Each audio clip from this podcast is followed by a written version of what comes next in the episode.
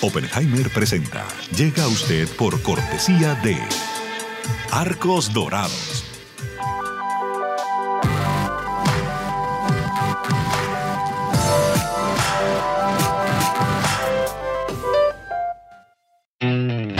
UAD es más que una universidad. Es vivir una experiencia única de aprendizaje. Es tu tiempo de vivir. UAD Experience. ¿Sabías que según un estudio de la Universidad de Oxford, casi la mitad de los trabajos actuales podrían dejar de existir en 10 años? La inteligencia artificial llegó para quedarse. ¿Cómo te va a afectar la automatización? ¿Cuáles son los trabajos del futuro?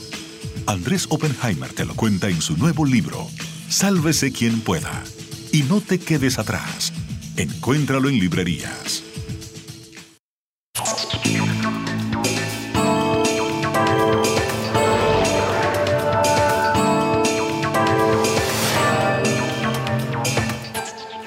Hola, ¿qué tal? Soy Andrés Oppenheimer. Gracias por estar con nosotros. Feliz año.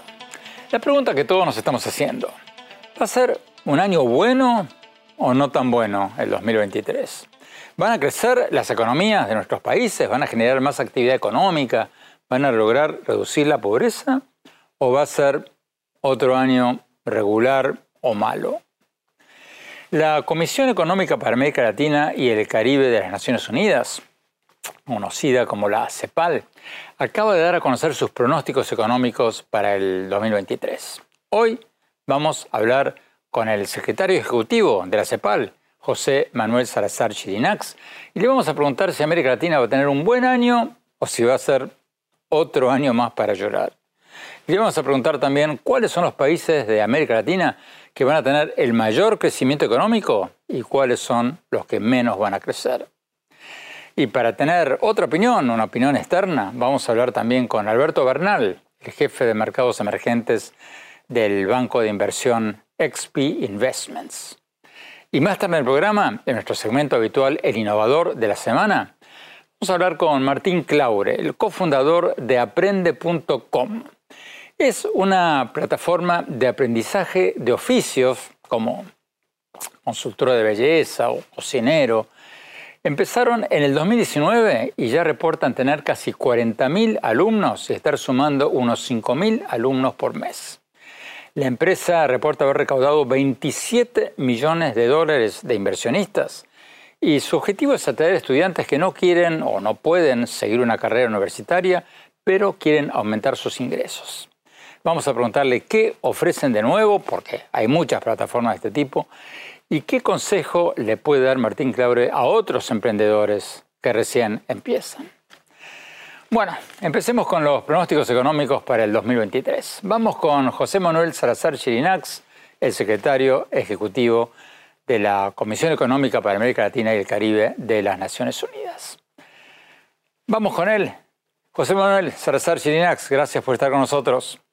Bueno, la pregunta que hacíamos recién, ¿cómo ven ustedes el 2023? ¿Va a ser mejor que el año pasado o, va a ser peor? Eh, no va a ser un año bueno, eh, sobre todo en el frente del crecimiento económico. Desafortunadamente, venimos con una desaceleración. El año 21, después del año pandémico del 20, fue un año de rebote en donde hubo eh, un crecimiento bastante alto en América Latina. El rebote, todavía hubo un efecto rebote en el 22 que está terminando, pero ya ese efecto eh, se ha terminado y además ha venido otra crisis dentro de la cascada de crisis que nos ha afectado, que es eh, la guerra en Ucrania, el proceso inflacionario, la subida de las tasas de política monetaria, todo lo cual ha endurecido las condiciones financieras para los países, ha eh, aumentado el costo del servicio de la deuda eh, y también el costo de deuda, de deuda nueva. Eh, y todo esto en general en la economía mundial se ha combinado para crear mayor volatilidad, mayor incertidumbre. Nuestra proyección es que la economía de América Latina crecerá en promedio solo 1.4% en el 2023, después de haber crecido 3.2%, o sea, va a crecer menos, menos de la mitad. ¿Por qué? ¿Por qué vamos a crecer menos? No nos ayuda el hecho de que también las proyecciones para Estados Unidos, para la eurozona y para China son crecimientos más bajos que los de, con la excepción de China. En China es un poquito más alto que en el del 2022, pero va a ser una tasa alrededor de 4, 4.2% para China, que es muy baja para la historia eh, de crecimiento que tiene China. Y en la eurozona esperamos un crecimiento de 0.3% nada más. Eh, quiere decir que en algunos países de la eurozona va a haber eh, recesión o contracción. Y en Estados Unidos eh, el, crecimiento va a ser también más, menos de un 1%. De manera que no, no tenemos vientos de cola favorables no nos ayuda la economía internacional, como nos ayudó mucho después de la crisis financiera, en la que tuvimos una recuperación más, más fácil. El único frente en que podría anticiparse noticias relativamente buenas es en el de la inflación. Ya los precios de los productos, eh, algunos productos alimenticios, incluyendo el petróleo, se dieron la vuelta, pasaron al punto de inflexión. Sí, si comparamos ese crecimiento económico del 1.4% que ustedes pronostican para América Latina con el crecimiento en el resto del mundo en desarrollo, ¿cómo salimos parados? ¿América Latina está creciendo más o menos que el promedio de los países en desarrollo? Menos que el promedio, desafortunadamente, menos que el promedio. Ahí tenemos que, uh, una realidad que venía antes de la pandemia. Es decir, América Latina, y, eso lo, he estado, lo hemos estado diciendo, Andrés, y tenemos un gráfico que hemos estado mostrando, que si uno ve eh, la tasa de crecimiento de una década, se se habló mucho de la década perdida de los años 80, en esa década, en promedio, América Latina creció solo a 2% y se llamó la década perdida. Veníamos de crecer 4, 5 y hasta más de 5, casi 6 en una de las décadas, en las décadas de 50, 60 y 70, 80 crisis de la deuda 2%. Eh, del 2010 al 20 estamos otra vez en el, en el 2%, pero si uno calcula, que lo hemos hecho, el crecimiento desde 2014 e incluimos el año 2023, que eh, donde tenemos esta predicción o esta estimación de 1.4%, el crecimiento en esta década, que solo falta un año para que termine, es solo 0.8%. Es bajísima. Es una década más perdida que la década perdida. ¿Cómo salir de este bajón económico? ¿Cómo evitar una tercera década perdida en América Latina? Porque estaba leyendo un estudio de ustedes, de la CEPAL, que decía, por ejemplo, que la inversión extranjera en América Latina es una de las más bajas del mundo apenas un 9% de las inversiones mundiales. Eso es bajísimo, o sea, ¿ese es uno de los motivos que, que no hay inversión? Lo primero es darnos cuenta de que estamos con un desempeño económico muy, muy malo, muy, muy mediocre. No le podemos echar toda la culpa a la economía internacional, aunque sin duda si la economía internacional estuviera mucho mejor, también estaríamos con un efecto jalón importante. Pero lo que tenemos es que sacar una serie de tareas internas, eh, mejorar eh, todo lo que sea eh, medidas para la reactivación económica en sectores claves, impulsores, todo lo que sea aprovechar las tendencias al nearshoring, al friendshoring, este reacomodo de las cadenas mundiales de valor, lo que sea posicionarse, atraer inversiones que para algunos países pequeños de Centroamérica y México ya se están beneficiando, ya se está viendo que están moviendo las agujas del crecimiento y de la inversión extranjera directa. Pero ¿hay voluntad política en los países latinoamericanos de atraer esas inversiones? Porque yo vivo en Estados Unidos y no veo a ninguno, prácticamente ningún presidente latinoamericano viniendo de Estados Unidos o yendo a Europa con una agenda para atraer inversiones. Están hablando de, otras cosas. Corríjame si me equivoco, pero yo diría que las agencias de atracción de inversiones sí están haciendo la tarea en la mayoría de los países, eh, pero es cierto, ahí podría caber una proactividad de parte de los mismos jefes de Estado eh, en ese sentido. Ahora, eso es una, una, una, una, visión, digamos, ahí hay mucho que puede contribuir la inversión extranjera directa, pero tenemos que pensar en la inversión doméstica, tenemos que pensar en el consumo, tenemos que pensar en el crédito, en la función de banca de desarrollo, en, en las apuestas a sectores que pueden dinamizar la economía como sectores impulsores. O sea, yo nada más quería poner en perspectiva el tema de la inversión extranjera directa, porque claro que es un componente, pero no es lo único. Mucho de la mano de obra no calificada eh, masivamente con números mucho mayores. Están en, todo, por ejemplo, programas de vivienda, programas eh, eh, para el sector construcción, ciertos sectores agrícolas. Tenemos que ir a un corte. Cuando volvamos, vamos a preguntarle al secretario ejecutivo de la CEPAL cuáles son los países latinoamericanos que más van a crecer económicamente en el 2023 y cuáles son los que menos van a crecer. No se vayan, ya volvemos.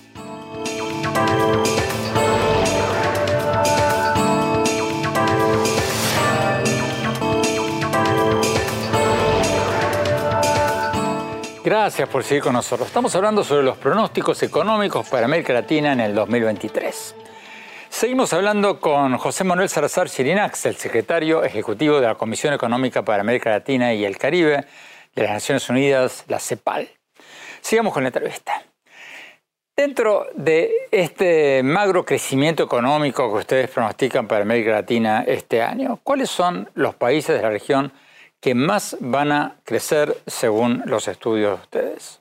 Bueno, este, si me permite aquí tengo para no fallar con, los datos, tenemos algunos países que van a crecer eh, un poco más. Eh, en ese sentido, países, a, ver, como Paraguay, 4%, Uruguay, 3%, eh, eh, Bolivia, Estado Plurinacional, 3%, eh, tenemos Panamá, 4%, República Dominicana, 4.7%, Guatemala, 3.3%. Costa Rica 2.8. Los peores resultados, eh, países que van a estar alrededor, no los peores, pero alrededor de 1%, Argentina, eh, eh, Brasil, en 1%, 1.9% El Salvador, Cuba y mm, desgraciadamente Chile lo tenemos con una de las proyecciones más bajas, es el único que se tiene con una proyección de 0.9 negativo en caso de Chile. ¿Y México? México 1.1 eh, eh, es lo que predecimos para el año entrante. ¿Cómo se explica la caída económica de Chile, que es el país de América Latina que más crecía hasta hace muy poco? Bueno, hay unos factores coyunturales. Eh, los países suramericanos son los que tienen como socio comercial a China. Más de un 30% de lo que exportan Perú, Chile, Brasil, Argentina va, a China. Y, de esos, Chile es el, el, que más exporta a China. 38% de las exportaciones de Chile van a China, mayoritariamente, por supuesto, productos mineros y cobre.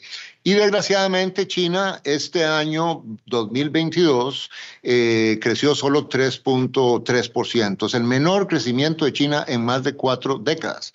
El año entrante va a crecer a 4.2, 4.5, que todavía sigue siendo muy bajo. Entonces eso le pega muy fuertemente a la economía chilena. Ya solo ese factor eh, explica bastante, no lo explica todo.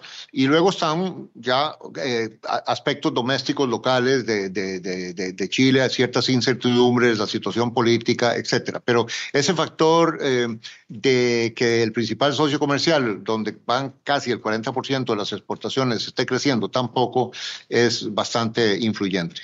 Hablemos de la pobreza. Según un reciente estudio de ustedes, la pobreza en América Latina y el Caribe aumentó enormemente. Un 32% de la gente vive en la pobreza y un 13% vive en la pobreza extrema.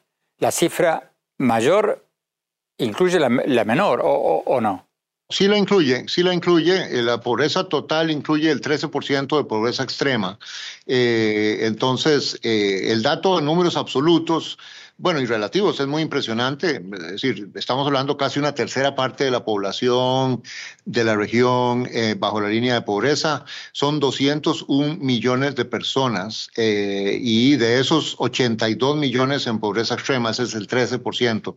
Es una situación de crisis social prolongada, la llamamos allí, en el sentido de que con estas tasas de crecimiento tan bajas, con esta restricción fiscal tan fuerte, no anticipamos que haya mucho campo de maniobra, sobre todo con este crecimiento que se viene, para que haya una reducción importante. Tenemos que no corte. Cuando hablamos, seguimos hablando con el secretario ejecutivo de la CEPAL y después, más tarde en el programa, mi opinión sobre los pronósticos económicos para América Latina en el 2023. No se vayan, ya volvemos.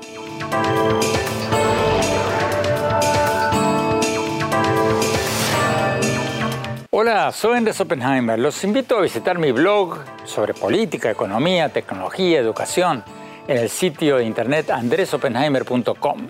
Si se registran ahí, les vamos a mandar por email un extracto de mi libro Sálvese quien pueda, sobre cuáles son los trabajos con más futuro. Te espero. Gracias por seguir con nosotros. Estamos hablando sobre los pronósticos económicos para América Latina este año que empieza. Seguimos hablando con José Manuel Salazar Chirinax, el secretario ejecutivo de la Comisión Económica para América Latina y el Caribe de las Naciones Unidas, la CEPAL. Usted nos decía en el bloque anterior que la economía latinoamericana no va a crecer mucho en el 2023 y que la pobreza probablemente va a seguir aumentando. Pero acaba la pregunta, ¿este, ¿este aumento de la pobreza en América Latina es un fenómeno mundial o, particular de América Latina? Porque los países asiáticos siguen creciendo mucho más que los latinoamericanos. Y yo por lo menos sospecho que una de las razones es que le apuestan mucho más a la educación, o, me equivoco. Bueno, lo que pasa es que los países asiáticos, no todos, pero hay un buen número que, son países de alto desempeño, con, que han diversificado mucho su estructura productiva, sus exportaciones, eh, que ya tienen eh, inversiones en educación de muchas décadas, con entonces resultados en test de PISA y tasas de matrícula mucho mayores. Eh, en América Latina, las estimaciones depende del país. Estamos hablando de que cerca de un 55, 60% de la fuerza laboral no ha terminado la secundaria. Eso no lo tienen los países asiáticos. Ahí las tasas de terminación de secundaria son mucho más altas.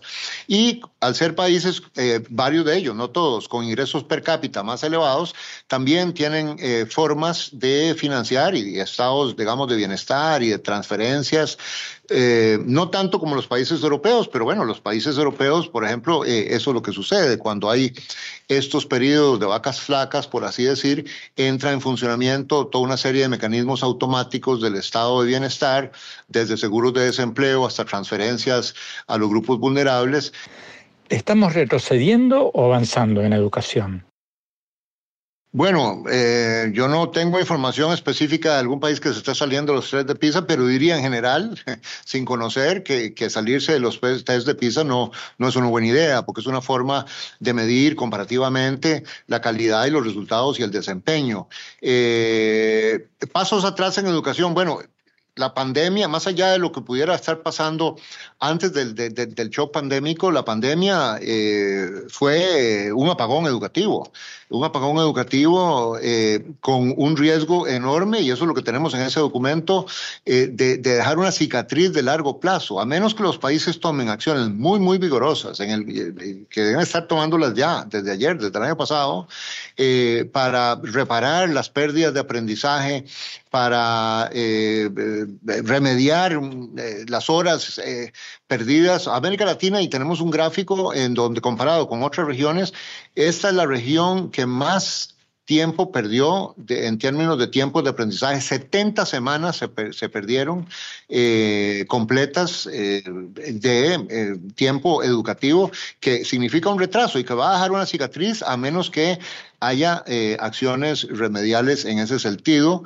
solo para reparar los impactos negativos de la crisis. Y no estamos hablando todavía de lo que es enmendar y mejorar toda una serie de fallas que habían antes de este apagón educativo de la pandemia. América Latina representa el 2% de las exportaciones mundiales de servicios digitales. ¿Cómo aumentarlas? Bueno, ahí lo que pasa es que eso es un dato relativo, aunque mm, Mercado Libre y otras empresas, y hay algunos países, Costa Rica, Uruguay, que estén exportando cantidades importantes de servicio, digamos, todo lo que es habilitado por Internet y por las TICs, comparado con la explosión enorme de que es todo un nuevo fenómeno, digamos, en la globalización, un gran dinamismo de exportaciones de servicios modernos y comparado con eh, empresas tipo Amazon y, y, eBay y muchísimas otras que son verdaderos gigantes, pues la proporción nuestra todavía es pequeña. Eh, la buena noticia es que hay un amplio margen eh, para seguir creciendo con empleos de calidad. Por eso es que enfrentar este apagón educativo, invertir en educación y en formación profesional es absolutamente fundamental si es que queremos mejorar ese tipo de datos como acabas de dar en materia de lo poco que participamos de esta boom nuevo en materia de servicios modernos. Muchísimas gracias, señor secretario ejecutivo de la CEPAL. Tenemos que ir a un corte. Cuando volvamos, para tener una opinión independiente, externa, vamos a hablar con el jefe de mercados emergentes de un conocido banco de inversión. Le vamos a preguntar a qué países latinoamericanos les va a ir bien y a cuáles les va a ir mal en el 2023. No se vayan, ya volvemos.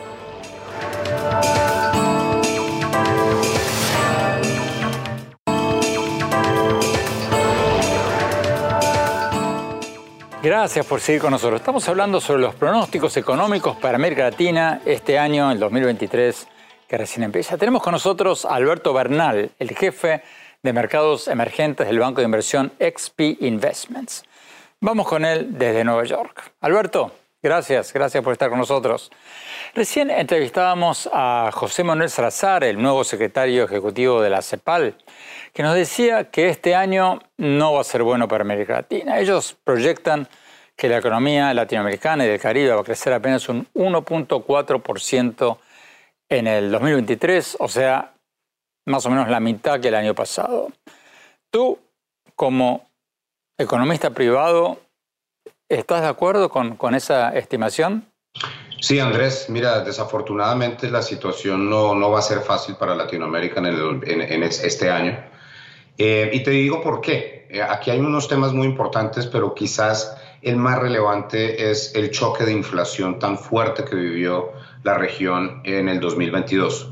Y eso obligó a que los bancos, bancos centrales tomaran unas actitudes de, de, tratar de controlar ese proceso inflacionario a través de suba de tasas de interés. Entonces el crédito se ha encarecido muy fuertemente en todos los países de Latinoamérica y otra vez, pues esto no es culpa de nadie, es, es, es culpa de, lo que sucedió con la guerra entre Ucrania y Rusia, los efectos pues de, de, cero COVID en China, toda esta cantidad de cosas que generaron un choque de inflación a nivel global y Latinoamérica pues desafortunadamente sufrió también eh, eh, en ese sentido. Entonces digamos que esa es la razón detrás de, de, la disminución del crecimiento eh, desde el punto de vista externo. Y desde el punto de vista interno, Andrés, hay que ser sinceros, pues nuestra región sigue siendo una región con muchos niveles de incertidumbre política y obviamente eso implica que la inversión extranjera y local pues no, no, está no, está, no está creciendo a, lo que, a las tasas que le gustaría uno ver, ¿no?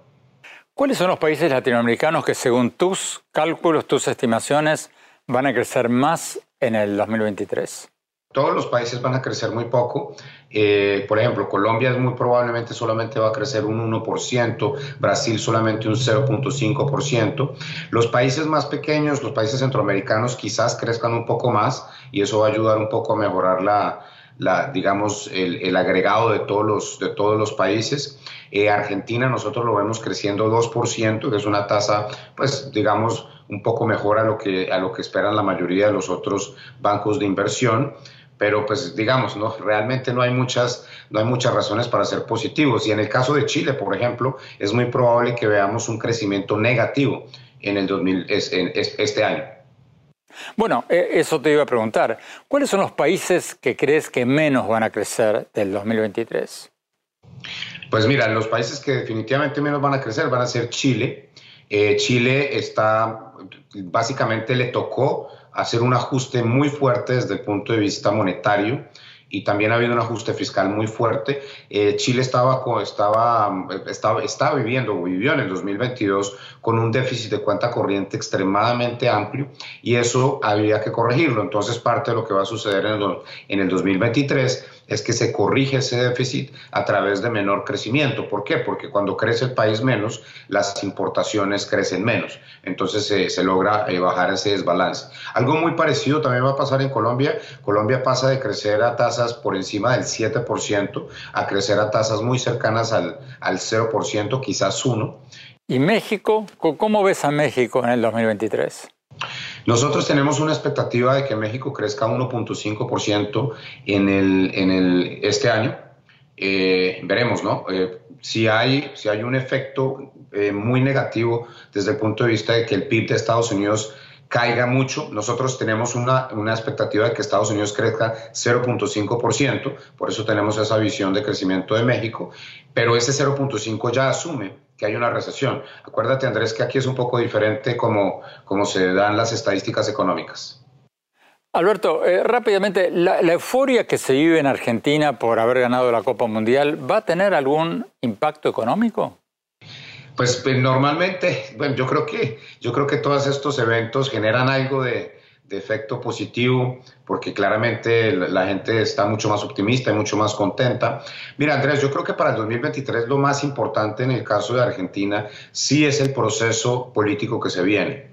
Y yo creo que hay una posibilidad importante de que los mercados comiencen a mejorar su visión sobre Argentina, asumiendo que hay un, que hay un cambio de régimen, que hay un cambio de gobierno. Entonces, si llega a suceder eso, eh, y llega, llega una, pues, algún político de la oposición que tenga una visión más cercana al mercado, quizás podamos tener unas variables más lógicas porque llega un poco más de inversión. Acuérdate, Andrés, que los mercados siempre se anticipan, no es que los mercados esperen hasta el día de la elección para, para decidir si invierten o no en un país. Los mercados se anticipan. Y nosotros vemos una probabilidad importante, nuevamente, de que con el desgaste de la administración de Alberto Fernández y con los problemas políticos que está teniendo la vicepresidente Cristina Fernández de Kirchner, haya el pueblo argentino se decida otra vez a, cambiar de rumbo. Ojalá.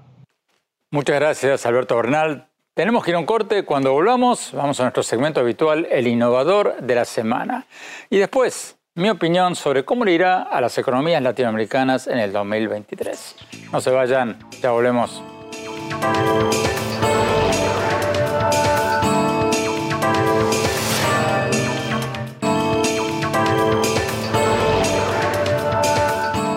Gracias por seguir con nosotros. Vamos a nuestro segmento habitual, el innovador de la semana. Hoy vamos a tener con nosotros a Martín Claure, el cofundador de aprende.com. Es una plataforma de aprendizaje de oficios como consultora de belleza o cocinero que empezó en el 2019 y ya reporta tener casi 40.000 alumnos. La empresa reporta haber recaudado 27 millones de dólares de inversionistas y su objetivo es atraer estudiantes que no quieren o no pueden seguir una carrera universitaria, pero quieren aumentar sus ingresos. Vamos a preguntarle a Martín Claure, que es hermano del conocido empresario tecnológico boliviano Martín Claure, qué ofrece de nuevo su plataforma de aprendizaje ¿Y qué consejo le puede dar a otros emprendedores que recién empiezan? Vamos a la entrevista. El innovador de la semana es presentado por falabella.com, un nuevo punto de partida.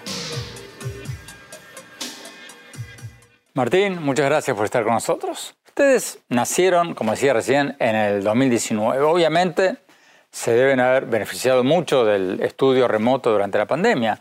Pero ¿qué ofrecen ahora de distinto de otras plataformas de aprendizaje en línea? a, qué tipo de estudiante le apuntan ustedes?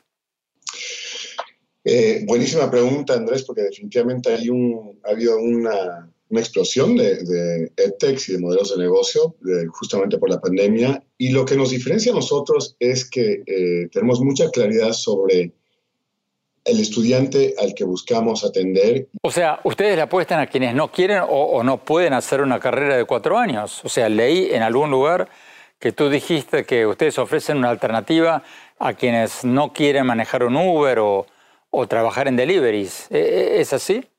Claro, o sea, si tú, tú miras la torta de, adult learning, o sea, de adultos que, estudian, tienes eh, higher education, Educación universitaria. Claro, y es todo menos eso, ¿no? Entonces, cuando tú, tú ves cómo se gana la vida la mayoría de la gente o manejas por la calle, ves de que la gente está trabajando en otras cosas, no necesariamente en cosas que, que requieren un, título universitario o habilidades de, programación o de, o de, marketing digital. Entonces, e, ese es el enfoque nuestro. ¿Cuáles son los oficios que más requieren los que estudian con ustedes? Belleza, hay, hay, hay, muchísimas mujeres latinas en Estados Unidos que se ganan la vida o que, o que tienen una pasión por la belleza, que puede ser desde maquillaje, manicure, estilismo, cosmetología, eh, todo eso, y eh, oficios, eh, instalaciones eléctricas, mantenimiento y reparación, instalación de aires acondicionados, plomería, mecánica. Es, te diría que esos son donde concentramos más, más interés los estudiantes. ¿Cuánto duran los cursos para poder obtener un certificado y, cuánto cuestan? Nosotros diseñamos la oferta para que un estudiante pueda eh, completar un certificado en tres meses si es que invierte más o menos 30 minutos al día. Eh, la realidad es de que, el estudiante de, aprende es una persona ocupada que tiene mínimo un trabajo, tal vez dos, eh, tiene familia, tiene un montón de compromisos, entonces le damos la flexibilidad de que pueda extenderse, pero digamos de que eh, ese es el orden de magnitud para terminar un certificado. Y la inversión que, que termina siendo un estudiante siempre eh, buscamos de que esté más o menos o por debajo de los 100 dólares por mes. 30 minutos al día, pero, pero a una hora fija o, a una hora flexible? No, es, justamente el adulto eh, valora muchísimo que, que, tenga la flexibilidad de estudiar cuando tiene tiempo, ¿no? Entonces, la, la, la, la propuesta de valores es que estudian a su propio ritmo, pero muy importante, o sea, todo, todo el material, el contenido lo, diseñamos y lo producimos todos nosotros, pero también acompañamos esa experiencia asíncrona o self-paced con eh, alrededor de 3.000 clases en vivo que producimos todos los meses. Entonces los estudiantes se conectan y pueden reforzar las cosas que vieron en el contenido y compartir enseñanzas y aprendizajes con sus compañeros. ¿Pero esas clases en vivo son interactivas o, no? Eh, la gente se conecta por Zoom y, sí, son interactivas. Hay un experto que modera la llamada, digamos que em, nos enfocamos en las cosas de, mayor interés o donde la gente se le dificulta más en, cierto módulo, digamos, de un diplomado y eh, buscamos de que hayan más o menos 30 estudiantes por, por sesión y eh, fomentamos la interacción entre estudiantes, ¿no? Entonces preguntamos quién tuvo una experiencia, un aprendizaje, porque es, es, imposible cubrir todos los casos de uso, entonces buscamos de que justamente la, la, la comunidad sea parte de la propuesta de valor para los estudiantes. ¿En qué países de América Latina están ya? Principalmente estamos en Estados Unidos, 80% de los estudiantes eh, son latinos que viven en Estados Unidos, eh, pero luego eh, obviamente hay se refleja dónde está la mayor población de hispanohablantes en Latinoamérica, entonces mucha concentración de, mexicanos, de colombianos, de Centroamérica es, también un lugar donde tenemos mucha atracción, y bueno, sigue Perú, pero, pero la mayoría de, los estudiantes de Aprende eh, son latinos, eh, inmigrantes eh, que están viviendo en Estados Unidos.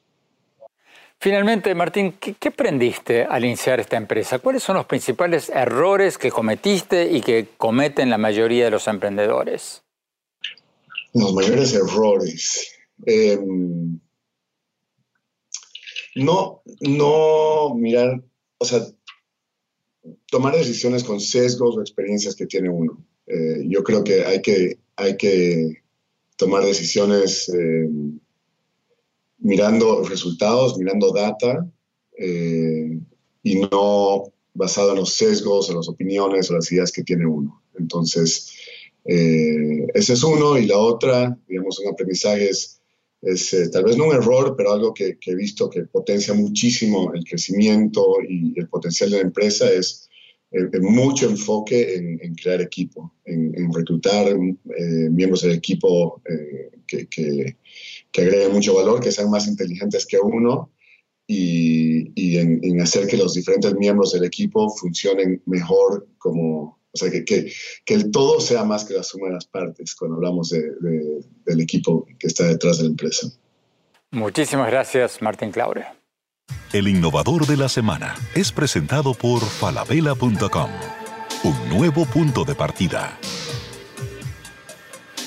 Tenemos que ir a un corte. Cuando volvamos, mi opinión sobre los pronósticos económicos para América Latina que escuchamos en el programa de hoy. No se vayan, ya volvemos.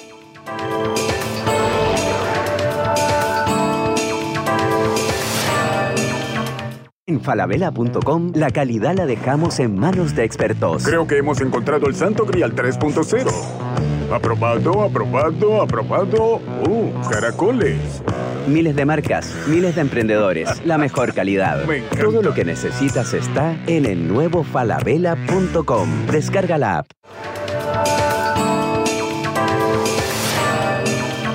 Hola, soy Andrés Oppenheimer. Los invito a visitar mi blog sobre política, economía, tecnología, educación en el sitio de internet andresoppenheimer.com. Si te registras ahí, te vamos a mandar por email un extracto de mi libro Sálvese quien pueda, sobre cuáles son los trabajos que tienen más futuro. Te espero. Gracias por seguir con nosotros. Mi opinión sobre los pronósticos económicos para América Latina en el 2023, el tema del programa de hoy. El secretario ejecutivo de la Comisión Económica para América Latina y el Caribe de las Naciones Unidas nos decía en los bloques anteriores que el 2023 va a ser un mal año para la región. Y según él nos decía, todo indica que la economía de la región va a crecer apenas un 1.4% este año, que es la mitad de lo que creció en el 2022 y menos de lo que van a crecer muchas economías de países emergentes de Asia y otras partes del mundo este año. ¿Por qué crecemos menos que los demás? Yo creo que no hay que tener un doctorado en economía para saberlo. Es muy sencillo.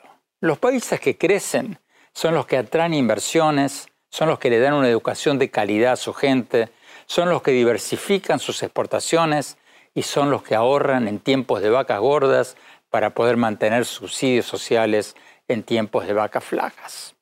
Así de fácil. No es casual que los países asiáticos, muchos de los cuales eran economías mucho más pobres que las latinoamericanas hasta no hace mucho, nos hayan sobrepasado como aviones en las últimas décadas. Ellos atraen capitales, mientras que muchos de nuestros países espantan capitales. Ellos exigen cada vez más rigor académico en sus escuelas, mientras que muchos de nuestros países le exigen cada vez menos a sus alumnos. Ellos diversifican sus exportaciones para poder vender productos cada vez más sofisticados, mientras que muchos de nuestros países siguen exportando las mismas materias primas que hace un siglo.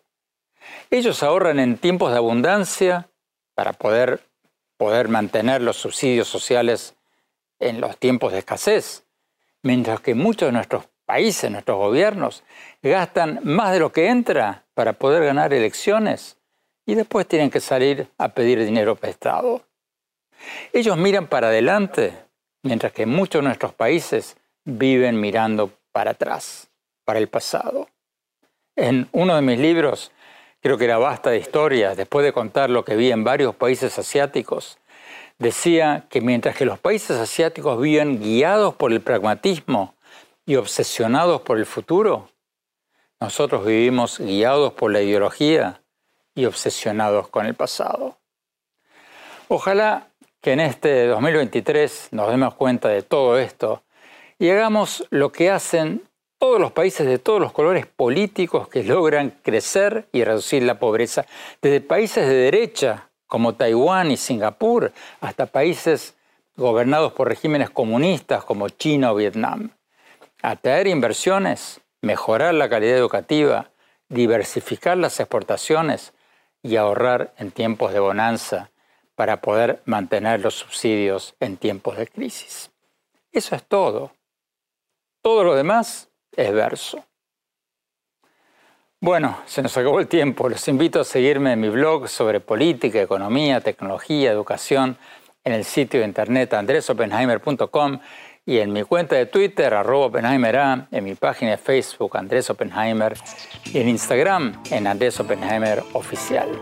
Gracias por habernos acompañado. Hasta la semana próxima.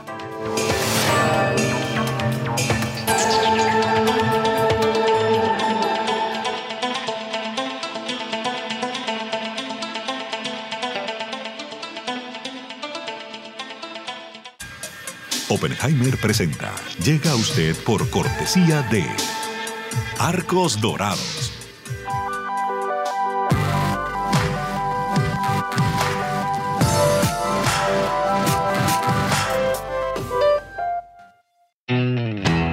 es más que una universidad. Es vivir una experiencia única de aprendizaje. Es tu tiempo de vivir. Wild Experience. ¿Sabías que según un estudio de la Universidad de Oxford, casi la mitad de los trabajos actuales podrían dejar de existir en 10 años? La inteligencia artificial llegó para quedarse. ¿Cómo te va a afectar la automatización? ¿Cuáles son los trabajos del futuro? Andrés Oppenheimer te lo cuenta en su nuevo libro, Sálvese quien pueda. Y no te quedes atrás. Encuéntralo en librerías.